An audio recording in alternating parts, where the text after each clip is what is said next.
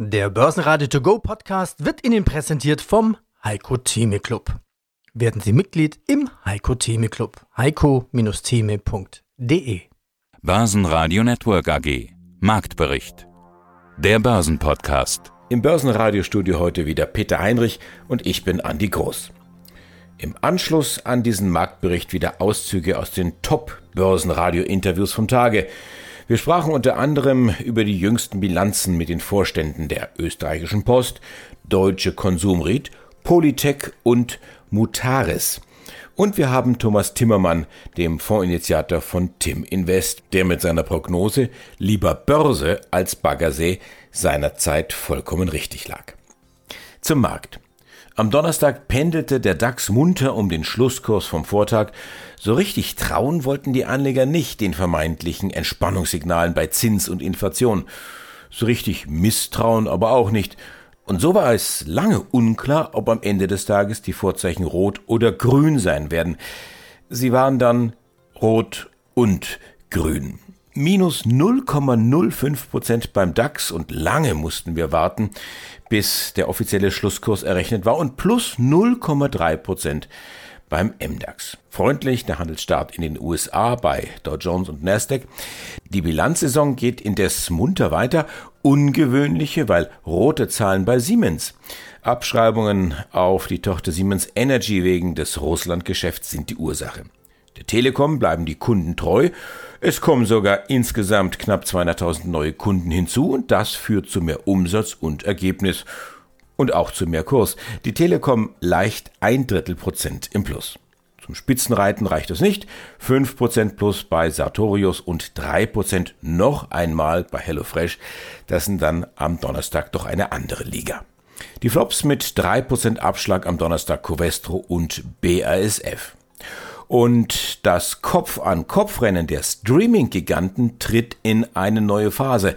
Riese Walt Disney hat nämlich aufgeschlossen zum bisherigen Marktführer Netflix. Beide Platzhirsche kommen jetzt auf 221 Millionen Nutzer. Ja, hallo, mein Name ist Jessica Albert. Ich bin bei der Mutaris für den Bereich Kommunikation und Investor Relations verantwortlich und hoffe heute einen ganz guten Überblick zu unserem H1 2022 geben zu können. Ja, steigen wir ein. Ein Überblick für die Hörer. Die Mutaris ist eine Beteiligungsgesellschaft. Sie kaufen und verkaufen. Mutaris, wenn man es zusammenfassen möchte, mehr Übernahmen, wesentlich mehr Umsatz, mehr Fremdkapital. Ja, es ist gar nicht so leicht, das Tempo von Mutaris nachzuvollziehen. Übernahme Nummer 8 oder 9 jetzt schon. Auf jeden Fall mit Synergieeffekt. Was haben Sie denn alles dazu gekauft? Ja, also wie Sie schon sagen, wir waren im ersten Halbjahr sehr aktiv. Wir haben insgesamt acht Akquisitionen unterzeichnet bzw. abgeschlossen. Wir haben im Automobilbereich haben wir eingekauft. Wir haben ganz groß aktuell, aber noch nicht abgeschlossen, die Nichtfiltrationssparte von Mann und Hummel erworben. Wir haben mit der Stylings International noch ein Add-on für die SFC-Gruppe erworben und wir haben auch im Energiebereich für die Balke Dürr von Toshiba ein Asset erworben, als auch von Siemens Energy. Und für die Frigoscandia haben wir bereits ein Add-on abgeschlossen. In UK konnten wir mit Special Melted Products einen Nickellieferanten und Hersteller gewinnen und mit Valfi in Frankreich einen, einen Tubes-Hersteller, der Rohre fertigt. Ja, und das Besondere bei Ihnen sind ja die sogenannten Add-ons. Wie finden Sie die Add-ons? Kann ich das so sagen? Das sind eigentlich Randbereiche, die andere gar nicht mehr so gerne haben wollen, gerne verkaufen würden, aber die passen perfekt zu schon bestehenden Mutaris-Töchtern? Ja, also Add-ons an sich sind für uns eigentlich Investments, die ein bestehendes Asset erweitern, sei es um neue Produkte oder geografische Erweiterung. Es passt einfach und wir machen daraus ein größeres, schöneres Asset. Wir nutzen hier natürlich ganz viel Synergieeffekte, die aus den Unternehmen kommen, aber weil Sie es angesprochen haben, ich würde gar nicht sagen, dass das so die Randbereiche von anderen Unternehmen sind, sondern das sind eigentlich eher gut laufende Unternehmen, die wir nach unserem Transformationsprozess einer Plattformakquisition eben dazu erwerben, um wie schon gesagt, einfach das ganze Asset etwas größer zu machen, besser aufzustellen, Synergieeffekte zu nutzen und einfach expandieren zu lassen. Ich bin Thomas Zimmermann, der Advisor des Europa Plus Fonds von Tim Invest. Thomas, wenn wir uns zurückerinnern, der DAX so bei 12.400 Punkten, da hatten wir hier im Interview einen ja relativ vorsichtigen Gast gehabt, der gesagt hat, oh, jetzt momentan lieber doch irgendwo an den Baggersee statt Börse. Ich fand das ein sehr schönes Bild. Ähm, du hattest dich ganz anders aufgestellt. Du hast gesagt, nee, nee, Freunde, äh, lass mal den Baggersee Baggersee sein und jetzt ran an die Börse. Wer hatten jetzt im Nachhinein recht? Ja, natürlich ich, äh, Gott sei Dank, äh, weil die Börse ist ja über 1000 Punkte gestiegen äh, und die hätte ich verpasst, wenn ich am Baggersee gelegen hätte. Ähm, aber der, der, die Quintessenz ist natürlich, wir haben wahrscheinlich glücklicherweise eine Art Bodenbildung. Wir haben eine totale Entspannung an der Inflationsfront. Das gibt, gibt uns mittelfristig eine Entspannung in der Geldpolitik. Das ist bereits schon längst in der Zinskurve und im Rentenmarkt eingepreist. Wir haben eine inverse Zinsstrukturkurve in den USA. Das heißt, die Amerikaner gehen davon aus, es gibt jetzt noch ein paar Zinsschritte und dann gehen die Zinsen schon wieder runter nächstes Jahr. Die Wirtschaft kühlt sich deutlich ab, also die Zinspolitik greift. Und das birgt natürlich Chancen. Wenn die Börse ein halbes Jahr voraus ist, äh, dann sind wir bereits schon Ende dieses Jahres oder wir sind sogar schon im, im nächsten Jahr drin.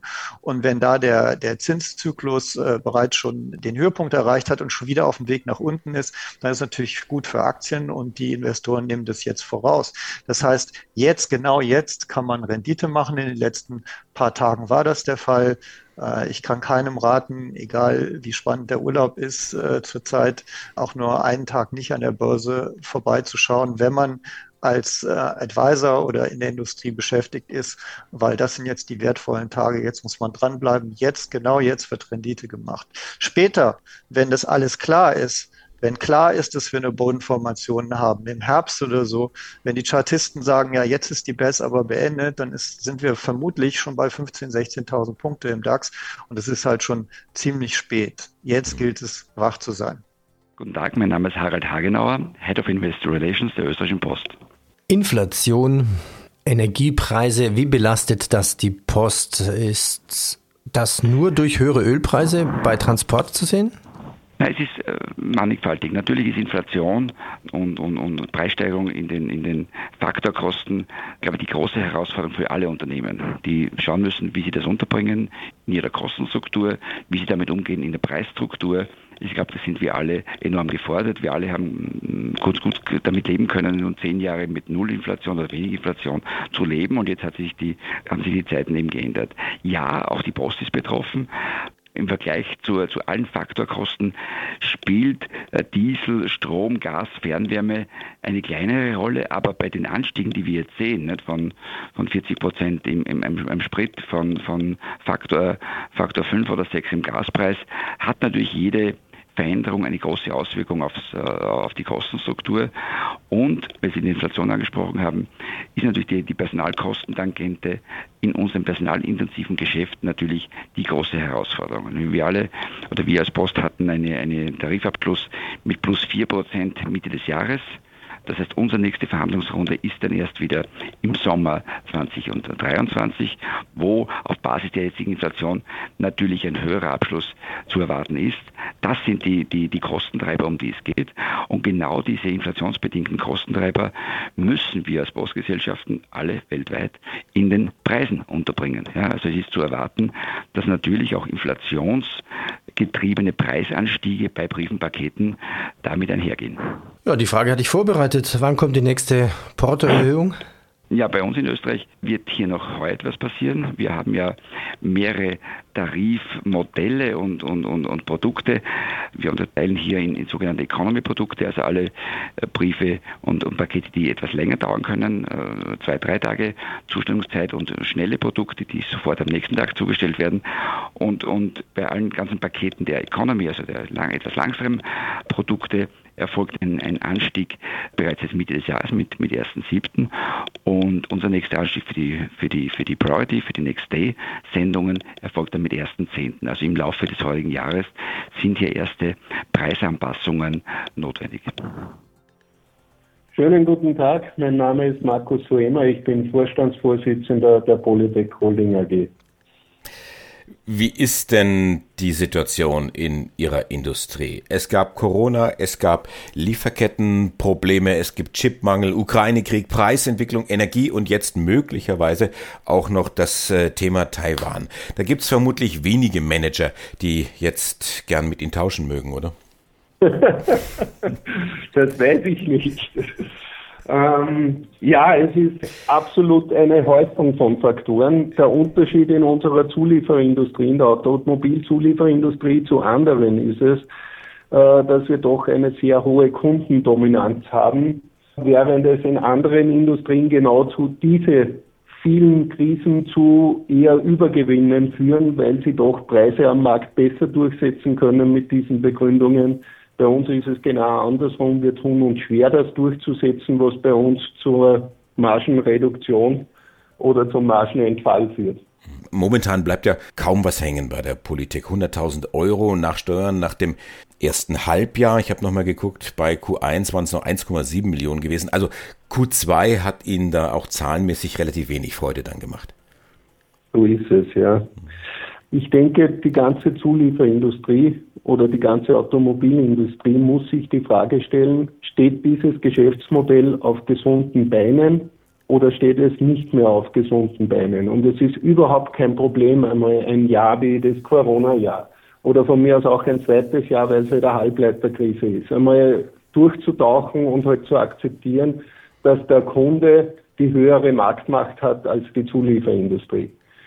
Man muss sich aber auch einmal vor Augen führen, wenn ich dauerhaft keine Gewinne mehr erzielen kann und nur überlebe, dann wird die Investitionsfreudigkeit enden wollen sein. Und das gilt Investitionen als Unternehmen, das gilt Investitionen in Unternehmen, also von Investoren, das gilt für Finanzierungen.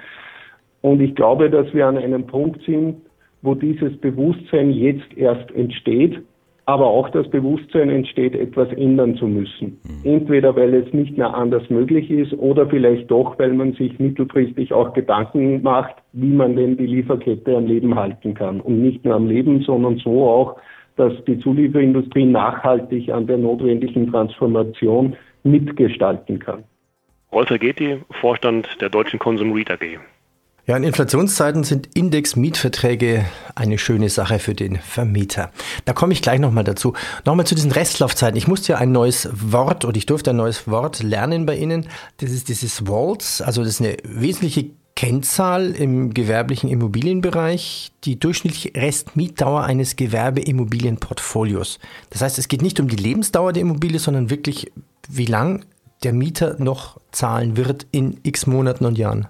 Genau, das ist eine, eine sehr populäre Kennzahl, weil, weil viele Anleger, die, die, äh, also genau wie Sie richtigerweise sagen, die, die sehen das Objekt eben nicht so sehr als Objekt, sondern sie stellen viel mehr auf den Mietvertrag ab. Und die sagen eben, ich kaufe jetzt äh, einen 15-Jahres-Vertrag mit Aldi oder mit Edeka oder im Bürobereich dann äh, eben analog.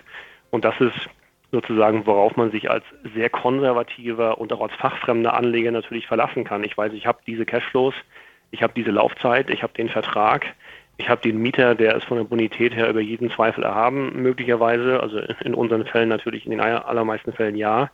Ähm, und darauf zielen die Mieter ab und deswegen sind diese, diese Immobilien so, so populär und populär heißt natürlich auch so, so teuer und so hoch bewertet. Und ähm, das Quid pro quo ist natürlich, dass wenn es nicht so ist, das Ganze natürlich alles andersrum wirkt von der Logik her sodass der Anleger die kurz, kürzeren Mietvertragslaufzeiten, und ich meine, wenn wir kurz sagen, dann meinen wir hier fünf oder sechs Jahre, was im, im internationalen Kontext eher ein langer Mietvertrag ist, aber wir Deutsche sind da besonders risikoavers im, im Investmentmarkt. Das führt eben dazu, dass diese Objekte dann billiger sind, weil der Anleger sehr wenig auf die Lage und das Objekt abstellt und eben sehr viel auf den Mietvertrag. Ähm, und unser Ansatz ist, dass das übertrieben ist. Wir schauen uns eben die Lage an, wir analysieren das Einzugsgebiet und wir sagen uns, es ist völlig egal, ob der Mietvertrag zehn Jahre ist oder sechs Jahre oder drei Jahre. Wenn der Standort funktioniert, dann will der Mieter sowieso verlängern. Und wenn der jetzige Mieter nicht verlängern will, dann will sein Konkurrent den Standort haben. Ähm, und das heißt, wenn die Standortanalyse Analyse richtig ist, dann ist der Mietvertrag sozusagen ökonomisch nachhaltig, auch wenn er eben vertraglich noch nicht so langfristig ist. Und das, das ist im Prinzip ist das, wenn Sie so wollen, die intellektuelle Arbitrage, die wir hier betreiben, und von der wir seit, seit Gründung der Gesellschaft sehr, sehr gut leben und auch die entsprechenden Überrenditen ähm, dadurch erzielt haben. Börsenradio Network AG. Marktbericht. Der Börsenpodcast. Der Börsenradio To Go Podcast wurde Ihnen präsentiert vom Heiko Theme Club. Werden Sie Mitglied im Heiko Theme Club. heiko-theme.de